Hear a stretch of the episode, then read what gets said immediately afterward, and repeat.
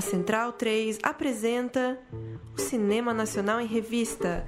É o Central Cine Brasil.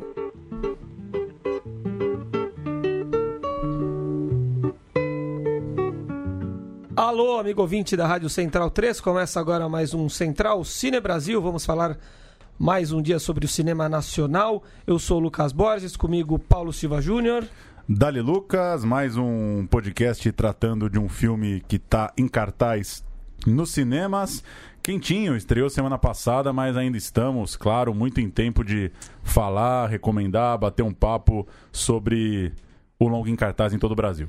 Isso aí, para falar de 10 segundos para vencer, aí a cinebiografia do grande Éder Joffre, o maior, né, podemos escrever, o maior boxeador da história do Brasil. Também conosco o Murilo Costa. Fala, Murilo, tudo bom? Boa noite.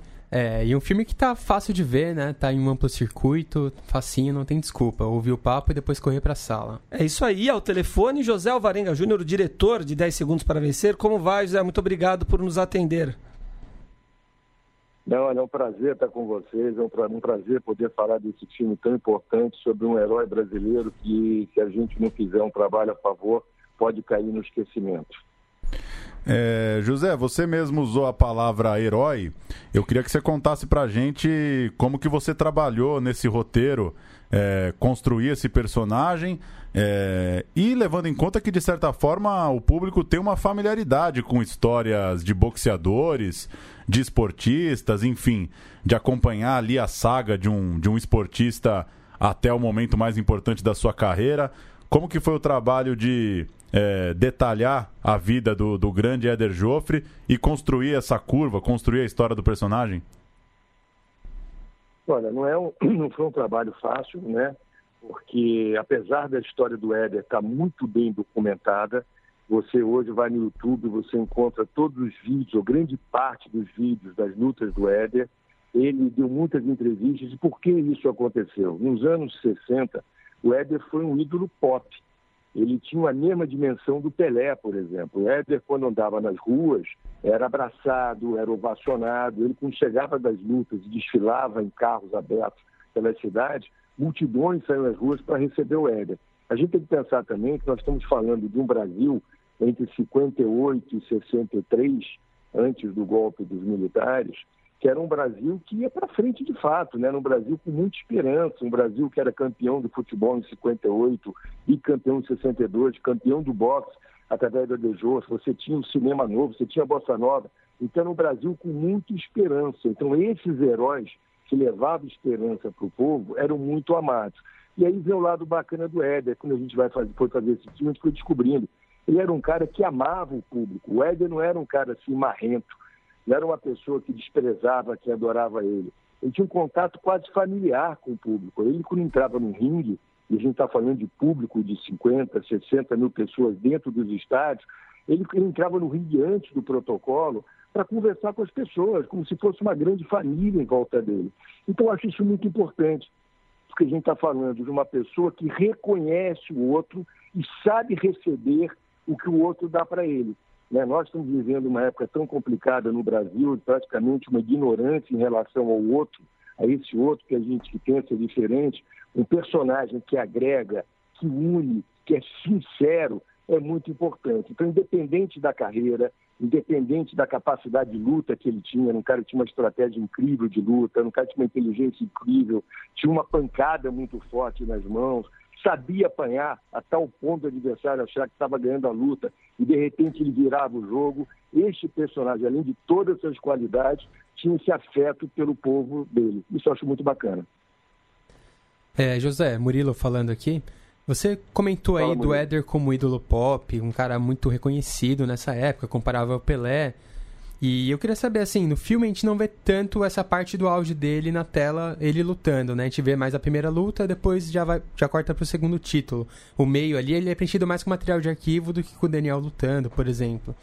E a gente tem mais a preocupação familiar, né? De mostrar os conflitos com o pai, com a esposa. E eu queria saber se te interessou mais a figura humana do que a figura do boxeador. E até, de repente, aproveitando isso, né? É, o que, que te levou a focar mesmo no Éder Joffre mais do que no, em pegar, por exemplo, um personagem, criar do zero e rascunhar ali uma história que tivesse os mesmos elementos e não ter problemas com direitos e poder tocar com mais liberdade? A gente tem que pensar o seguinte, são várias perguntas numa, né? A primeira, o que a gente tem que pensar, que ajudou muito a contar essa história, foi a nova lei das biografias.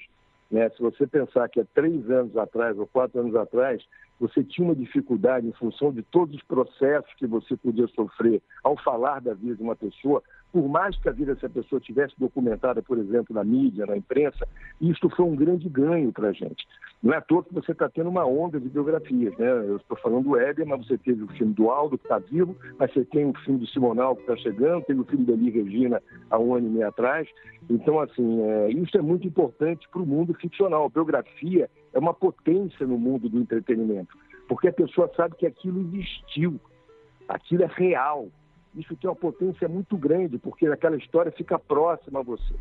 Voltando à figura das lutas, como toda luta, todo filme, você tem que fazer um recorte. Eu não podia contar a história do Éder, do útero ao, ao, assim, ao túmulo, né? nem morreu, mas assim, ele está hoje com 82 anos. Você faz um recorte. O recorte que nós usamos para contar aquela história foram as melhores lutas deles lutas dele. As lutas principais do Ed estão nos filmes, está no filme, principalmente a luta do Medel, que é uma luta que no filme tem 11 minutos, e é uma luta que ela é interessante, porque mesmo que você saiba o resultado, você torce, porque é uma luta que ele tinha tudo para perder. Ele estava desidratado, ele era mal visto no boxe internacional lá fora, ele era campeão latino-americano, mas lá fora eles não olhavam para o boxe brasileiro com qualidade ele foi vaiado no estádio, ele tinha tudo para perder aquela luta, né? E ele entrou e consegue virar no meio da luta, ele consegue superar com uma frase que tem muita gente dizendo, ah, essa frase vocês criaram, é, esse diálogo, mas não é, que o pai vira para ele e fala, meu filho, hoje você não é uma pessoa, hoje você é um país. E essa fala é real. Quando ele ouviu essa fala do pai, ele estava sangrando, com o nariz quebrado, dificuldade de respirar, ele partiu para cima do, do João Medel e ganhou a luta. Então isso é muito importante, assim, porque é, essa foi uma escolha narrativa. E a coisa da família, porque o Ed só chegou onde chegou, porque a família inteira comprou essa causa. A família inteira comprou essa briga. Isso é muito importante de novo. Né? Não é só uma questão individual, é lindo quando você tem uma história individual. Né? Todo herói é uma história individual, não tenha dúvida. A gente admira alguém que, por suas próprias forças, consegue lutar num mundo injusto, num mundo difícil e chega a algum lugar. Mas quando essa história individual tem uma história familiar, tem uma história do grupo, ela fica mais potente ainda. Eu acho que essa tem sido a grande força do filme do Éder. As pessoas saem do cinema muito emocionadas, falando muito sobre o filme, porque elas se sentem representadas. Eu acho que não tem nada mais importante. Eu sou um cara casado, tenho quatro filhos, tive uma família bacana e sempre tive o suporte da minha família. Não acho nada mais bacana de você ter uma família que assim, vai, porque não será fácil a luta, independente da escolha que você fizer. É, José, aqui é Lucas. É, em relação à reprodução do, do esporte na, nas telas de cinema, eu já ouvi que, que futebol, por exemplo, é um, é um esporte difícil de se, de se, retratar no cinema. O boxe, é, alguns afirmam que, que é mais fácil, né? que, que é mais possível retratar com fidelidade. O seu filme tem, tem cenas, grandes cenas, né? De reprodução das lutas do Éder Joffre no, é, no ringue, claro. Eu queria saber se, se, você concorda que existem alguns esportes que, que são mais difíceis, de fato, de, de, se reproduzir no cinema do que outros, e como foi para você passar uh, os combates do Éder para a interpretação com o Daniel? Em tudo, né? Você tem que imaginar, primeiro, que quando a gente vai fazer um filme de boxe, o que me encantou foi a história. Quando eu conheci essa história, me apresentar no roteiro, essa história desse, dessa relação do pai e do filho, né? Porque a gente vê muitos filmes de boxe onde você tem uma relação de um treinador duro e um lutador que está lutando e conseguindo seu espaço. Esse lutador duro ensina disciplina para esse lutador e esse lutador consegue chegar no campeonato. Essas são as histórias dos filmes de boxe normalmente. Né? Se você for pegar todos eles, é, são variações em cima disso. O que tem de bacana nesse é que o treinador é o pai. Então, além do conflito que é de um treinador para um discípulo, aquele treinador exigente, que quer disciplina acima de tudo, tem a relação paternal, que você vê o seu filho sofrendo, que você vê o seu filho com dificuldade de chegar naquele ponto que você deseja. E essa é uma questão de todos nós. Né? Assim, até que ponto nós podemos cobrar do filho nossos olhares? Né? Então, assim, isso é um ponto importante. Para fazer o boxe, a gente tinha que desenvolver uma, uma coreografia, foi um trabalho pesado. O Daniel Oliveira lutou durante 11 meses, quatro vezes por semana. Ele treinava em casa, treinava em academias. Ele, na, minha, na opinião de um, de, um, de um boxer que a gente conheceu, que deu um, um apoio para a gente, foi o Cesário, durante as filmagens, disse que o Daniel estaria pronto para lutar amador. Assim, eu acho incrível, né? Um ator de repente já está pronto para ser um boxer amador, por uma dedicação. Né? Isso eu acho muito legal no trabalho do Daniel. Da nossa parte foi fazer a coreografia toda. Né? E mais do que isso, gerar uma emoção naquela luta. O que que então, você poderia falar, é, José, sobre o momento das cinebiografias no país? Como que você como que você vê o teu filme chegando nesse leque? Eu digo porque é, nos últimos anos a gente teve vários filmes né, retratando personagens. Dá para citar, por exemplo, o Zé Aldo, que a gente falou, o filme do Tim Maia, agora mais recentemente do maestro é, João Carlos Martins. Isso. Que que você, como que você, de certa forma, é, que lição de casa aí que você pôde fazer, digamos assim, com essa série de filmes recentes é, que de certa forma dialogam. Tem ali um personagem em busca de um sonho. Você, você assistiu esses filmes de novo para montar, para fazer teu filme? Como que você dialoga é, com eles de certa forma? Não. Ah, eu, assim, primeiro que a biografia é um, é, um, é um recurso usado no cinema internacional há muito tempo, né? A gente todo ano é inundado de filmes biográficos pelo cinema americano, cinema francês principalmente, né? E, e, por que, que é um grande. Só que lá você tinha até então leis que facilitavam isso. A gente tinha uma lei no Brasil muito espartana.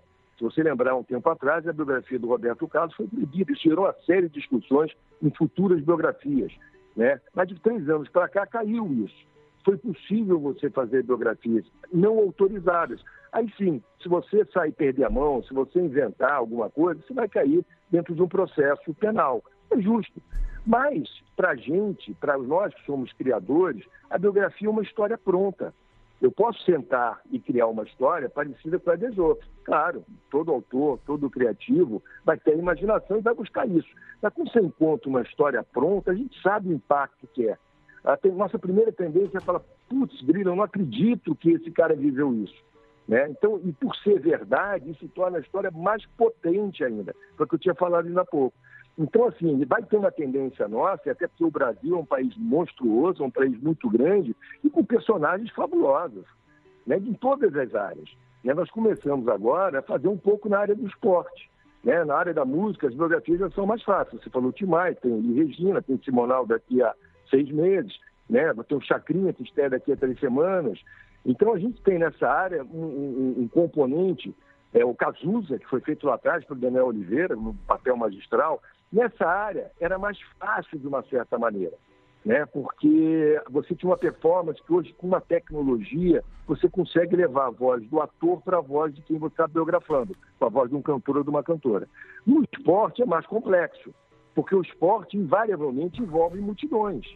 Né? Quando a gente fala de esporte, do boxe, mesmo o boxe, se sejam duas pessoas lutando, você tem uma multidão em volta. E o que faz a, a luta ficar emocionante é como aquela multidão reage que personagens estão dentro daquela multidão que vão levar você para um lugar da torcida. Eu filmar uma luta pura e simples, não é nada. Mas se eu botar a irmã, se eu botar o pai, se eu botar o inimigo do personagem, se eu botar o irmão doente, aí sim, aquela luta passa a ter um outro componente. Isso serve para luta, serve para futebol, serve para qualquer coisa.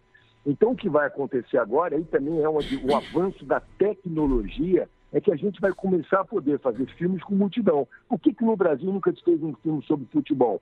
Já se fez alguns. Boleiros, Hugo Giorgetti, né? mas são filmes que têm um pedaço, o próprio Heleno, do, do, do, do Henrique Fonseca, mas tem pedaços né, do futebol. Mas a gente não tem um jogão, né? não tem um jogão acontecendo, uma jogada, um juiz apitando, um cara quebrando a perna. A gente não tem isso, isso envolve 22 atores em cena.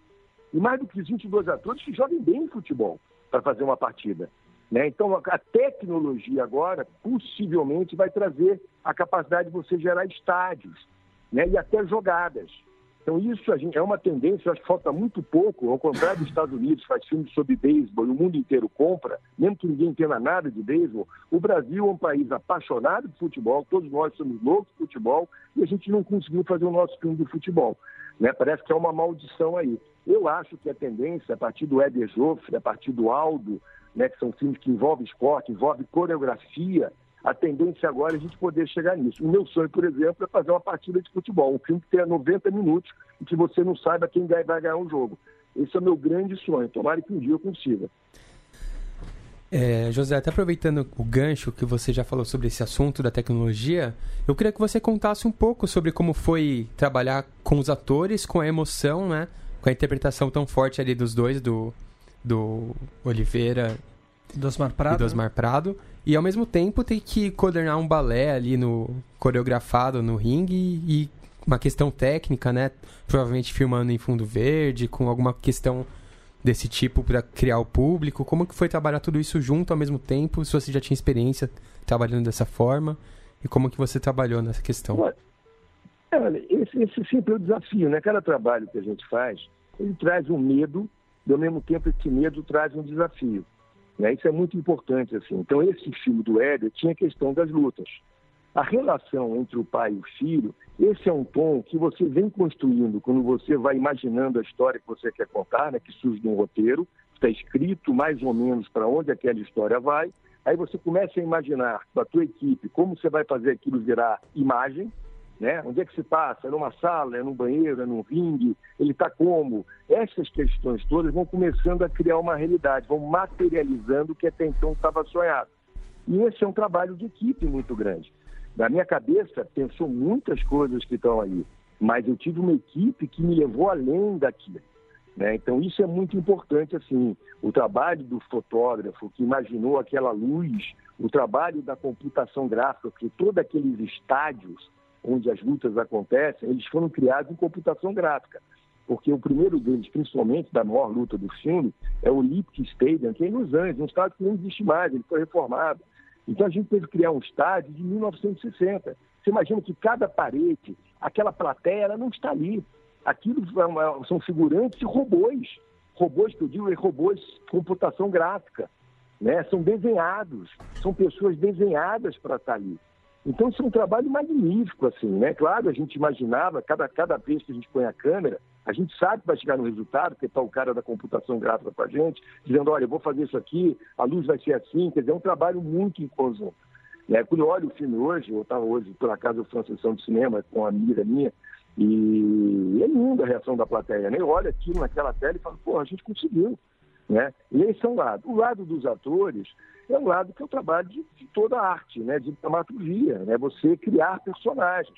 O que me encantou em trabalhar com Osmar Prado e Daniel Oliveira, que são atores de composição, eles usam o corpo para chegar num lugar que está além de uma compreensão racional mental do personagem. Porque a gente pode dizer assim, quer dizer, para um leigo, pode dizer assim, ah, o, o personagem é um pouco duro, ele é agressivo, ele, ele vai tratar mal o filho aqui, ele não é carinhoso, ele não tem... A... Isso tudo bem, você pode entender. Mas você fazer isso existir durante duas horas, que é o tempo do filme, e com aquela variante de emoções, é muito difícil. No caso do Osmar, ele ainda usa um sotaque. Ele tem que falar com sotaque, ele estando alegre ou estando triste, ele não pode perder o sotaque. A emoção do personagem, que é a emoção que ele está vivendo ali, tem que estar com sotaque. O Daniel Oliveira é a mesma coisa. Ele tem que se emocionar no ringue. Você imagina, ele está lutando, ele está tomando paulada ali naquela cena, né? Tudo bem, é ensaiado, mas a paulada come, o pau comeu ali. Várias vezes o Daniel saiu com o olho roxo das cenas, porque eu acho que eles perdem um pouco da medida. Quem está lutando com eles são lutadores profissionais, ensaiados, mas tem horas que o soco escapa. Mas mesmo assim o Daniel tem que viver o que cada round, o que cada salto precisa. Então, esse é um trabalho que só dá certo se você tem dois grandes atores de composição extremamente dispostos a colocar o seu corpo em função da cena. Porque mesmo com o Daniel com o olho roxo, ele parava de acertar a maquiagem e ele voltava para lutar porque ele queria voltar para lutar. Então, isso é, é muito importante. Assim, a gente tem que ter esse entusiasmo para que as cenas tenham essa força. E para isso eu preciso de dois atores apaixonados. Ainda a respeito do elenco, que acredito seja um ponto forte né, do é, filme. Dá para falar um pouquinho mais Só fala um pouquinho mais alto que você, que eu estou ouvindo mais longe. Ainda a respeito do elenco, né, que acredito seja um ponto, um ponto forte do filme, o Osmar Prado venceu o Kikito lá em Gramado desse ano como melhor ator, né? O Ricardo Gelli, que faz o, o tio do, do Éder Joffre, venceu como melhor ator coadjuvante. Tem ainda a Sandra Corvelone, né? Enfim. E o Daniel Oliveira como Éder Joffre é, deu declarações recentemente dizendo que houve uma, uma espécie de premonição da parte dele, né? Que ele, ele, ele imaginou, enfim, antecipou que, que faria o Eder Joffre um dia no cinema. Queria saber como foi trabalhar com, com o Daniel com essa obsessão, enfim, com esse, com esse quê de mediunidade aí. E, enfim, se puder contar também um pouco mais sobre essa preparação física dele, os detalhes do, do trabalho com o Daniel, que é um, um dos grandes atores dessa geração, é, incorporando né, o, o Éder. É, eu, eu acho assim, é, o trabalho do ator é esse, tá? É, independente do tamanho do personagem, se é um personagem histórico, um personagem inventado, se esse personagem está rico ou se é pobre, o trabalho do ator é essa dedicação. É, eu, eu, eu, não sou ator, sou um diretor, né, mas já fiz teatro no início da minha carreira para aprender a, a, entender o que é um ator.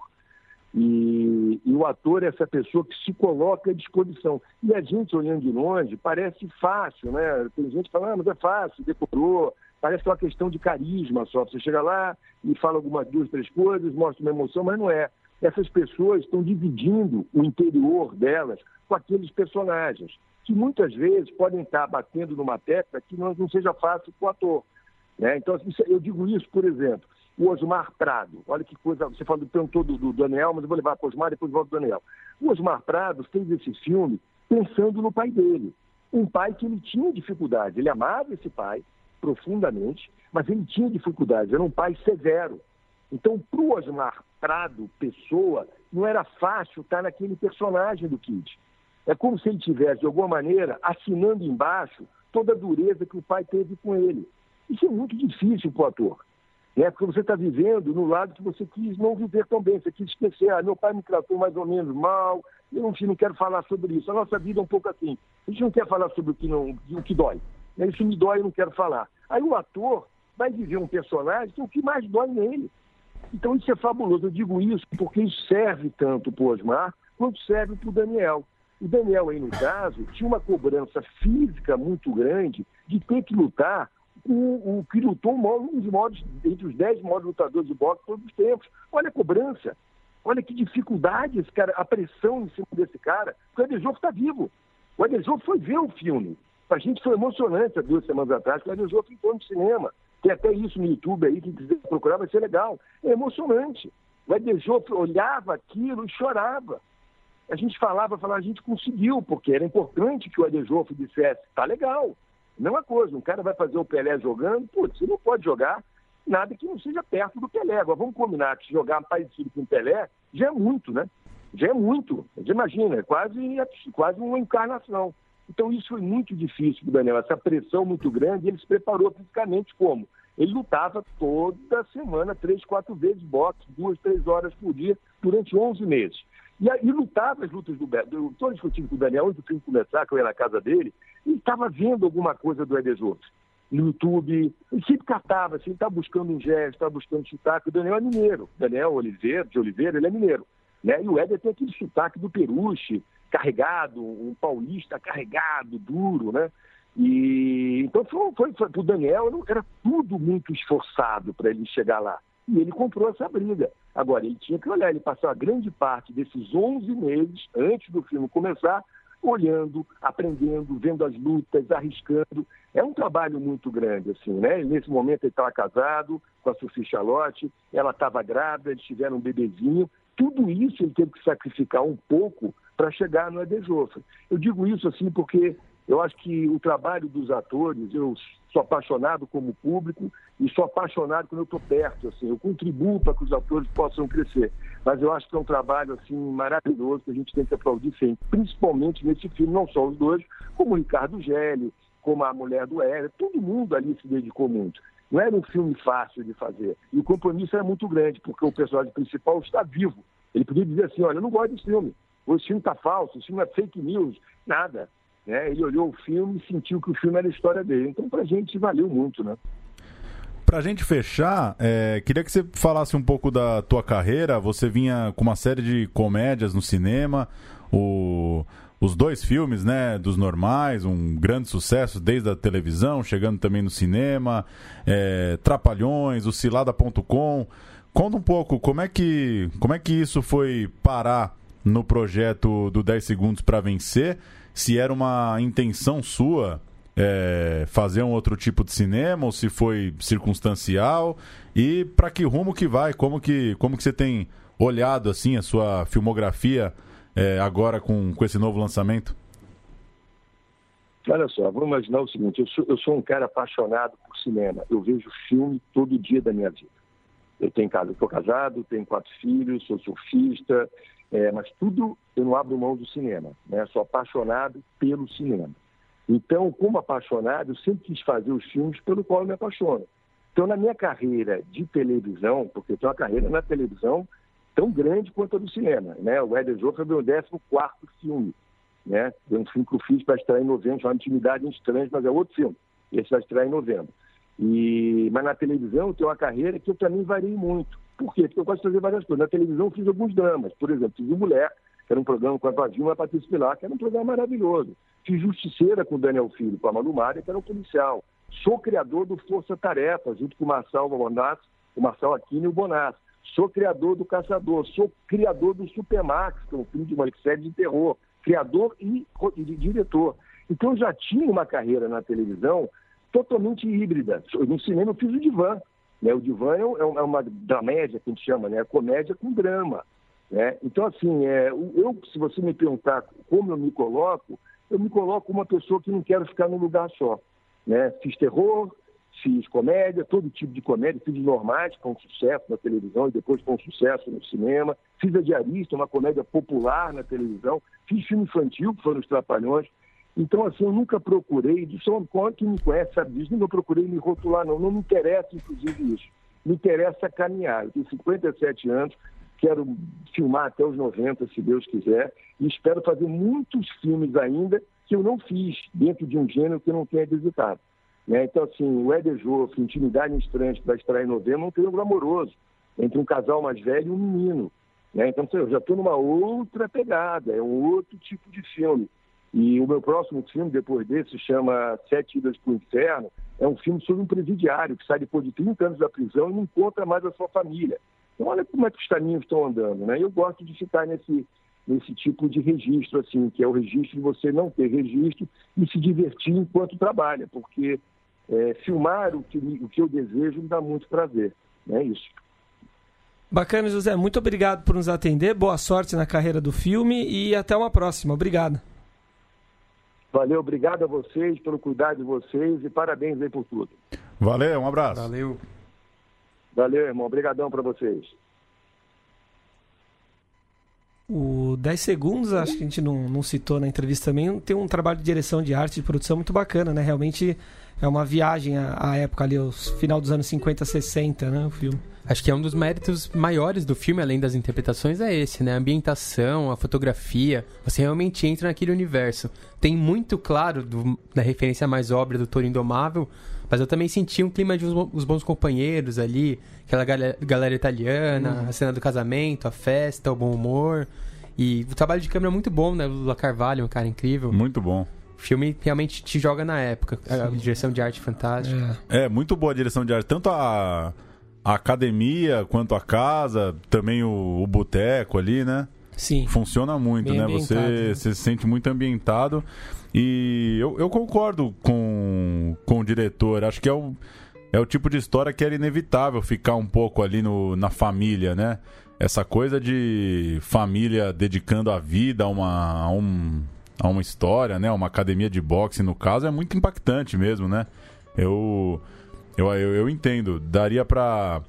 Acho que isso não é, não é um tipo de, de, de, crítica que eu concordaria, se é que alguém fez, né? De que talvez o filme é, valorize muito a, a relação dele com o pai.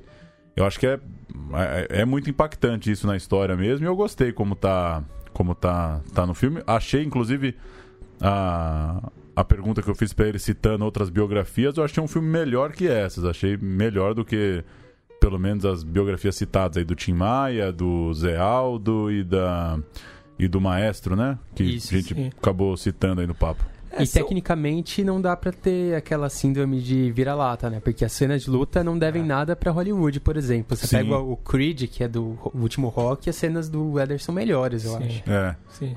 Vai ter uma continuação, né? O Creed, inclusive. Isso, e orçamento de 8 milhões, acho que não paga nem uma diária lá do Rock Balboa. Sim, sim. Com certeza. É, registrar aqui as estreias da semana, só uma. é, eleições, né? Só pode Sim. ser, né? Não dá para. Eu acho que não dá pra competir com o grande filme do século no Brasil que vai rolar domingo, né? Pois é. Mari Nostrum, ou Mari Nostrum, que é um filme do Ricardo Elias. É, vou ler a sinopse. Roberto e Mitsuo voltam ao Brasil no mesmo dia depois de longa temporada morando fora. Suas vidas se cruzam por conta de um terreno negociado por seus pais no passado. Sem dinheiro, os dois veem um terreno, veem no terreno uma possibilidade de se acertarem financeiramente. No entanto, alguns eventos fazem com que eles acreditem que o terreno é mágico. Como uma fábula, o filme nos mostra que para se obter alguns desejos é preciso abdicar de outros. Distribuição da Imovision. O única estreia desse 4 de outubro. É, para semana que vem a gente fala mais, tem muita coisa vindo aí nesse mês. O Ricardo Elias, ele tinha uma carreira interessante ali, apesar de bem espaçada, com os 12 trabalhos de passagem, É. tava meio sumido aí. Eu gostei dos 12 Interessante. trabalhos. O filme já tem uns 10 anos, né? Tem, tem, de 2006. É. É, para outubro tem o Legalize Já, sobre né, a amizade ali do É. Marcelo D2 com Skank, Pelo né? trailer parece que vai ser um bom filme, né? Sim, teve uma, uma pré-estreia para convidados essa semana. O Chacrinha, o velho guerreiro, como citou o próprio Zé Alvarenga Júnior. Tem o Grande Circo Místico, escolhido do, do Brasil para tentar um lugar Novembro, no né? Oscar. Pra agora também, 15 de Antecipou? outubro. É, pra entre o primeiro e o segundo turno das eleições. Chacrinha, inclusive, pra quem quiser conferir, saiu um trailer nessa semana. É, já dá pra sacar.